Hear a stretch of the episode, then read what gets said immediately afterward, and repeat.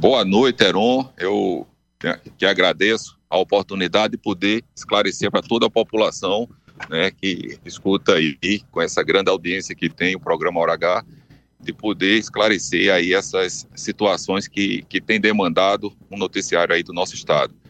É, primeiramente, Heron, eu vou atender a recomendação, claro, do Ministério Público, é um papel nosso como município de, de procurar o bem-estar de toda a população e, claro, também atender às recomendações dos órgãos fiscalizadores. O nosso maior intuito, Heron, com relação a esse decreto, foi de, de evitar acidentes né, que estava havendo em nosso município. Havia uma demanda, uma, uma, além da recomendação do Ministério Público que a gente atuasse em relação a isso, havia há um, uma baixa assinada de mais de 1.800 pessoas do nosso município é, para que a gente tomasse providências em relação a esses animais soltos em nosso município. E o que é que acontece? A gente, nós é, decretamos regulamentação em cima de um decreto da Lei 842 de 2017 no nosso município, para que a gente pudesse evitar esses acidentes no município. E aí contratamos uma empresa e nesse decreto ele consta que primeiro você vai notificar os proprietários, onde ele vai ter a oportunidade de, de tirar o seu animal de imediato, pagando ali uma multa, né? Que o nosso grande objetivo não é prender animal, caminhar animal para leilão, não é fazer nenhuma ação em cima do animal, é que eu apenas o criador possa criar seu animal no local adequado e evitar que o animal fique solto em nosso município e, e assim venha né, que era o que vem acontecendo. Prefeito, mas a mas medida, a, a, medida extrema, prefeito, é o abate. Nos tempos de hoje, não sou antipatia, não, matar animais nos tempos que nós estamos vivendo? Eu posso lhe dizer, Heron, que eu também sou criador de animal, tá certo? Eu tenho e sou, e sou é, adepto à questão de a gente cuidar e cuidar bem dos animais. Isso aí, eu, eu também tenho isso comigo. Então, são etapas que vêm numa, numa questão da ação de, de punição em relação a, aos criadores. E o primeiro seria a multa, né?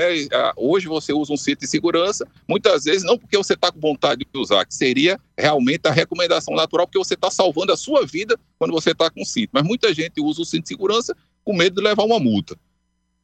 Você vem, vem a questão da multa. Segundo, o animal vai ser encaminhado para um local adequado, né, que a empresa tem para guardar o animal. O criador ele tem um prazo para resgatar seu animal. Passando o prazo para resgatar o animal, ele, ele vai ter a possibilidade de doação ou leilão, que aí foi, a, foi o que nós colocamos agora no texto novo do decreto que eu pedi para solicitei para acrescentar que não tinha no, no decreto que veio, que foi publicado no nosso diário oficial, que é questão também de doação para os, órgãos que cuidam, que são cuidadores de animais. Então, primeiro passo, multa. Segundo passo, passou o período de guarda do animal dentro daquele, daquele local. Ele pode vir a leilão e também a doação. O último estágio, o último estágio, tá certo? Que seria a questão do do, do abate do abate, do abate do animal, né, Heron?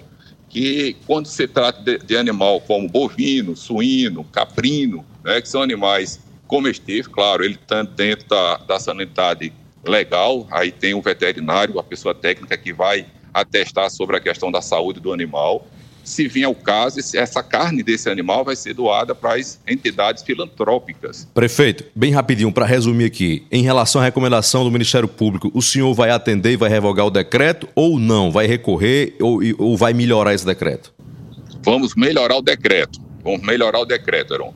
Tá certo? Então o senhor Nós vai atender o Ministério Público, é isso?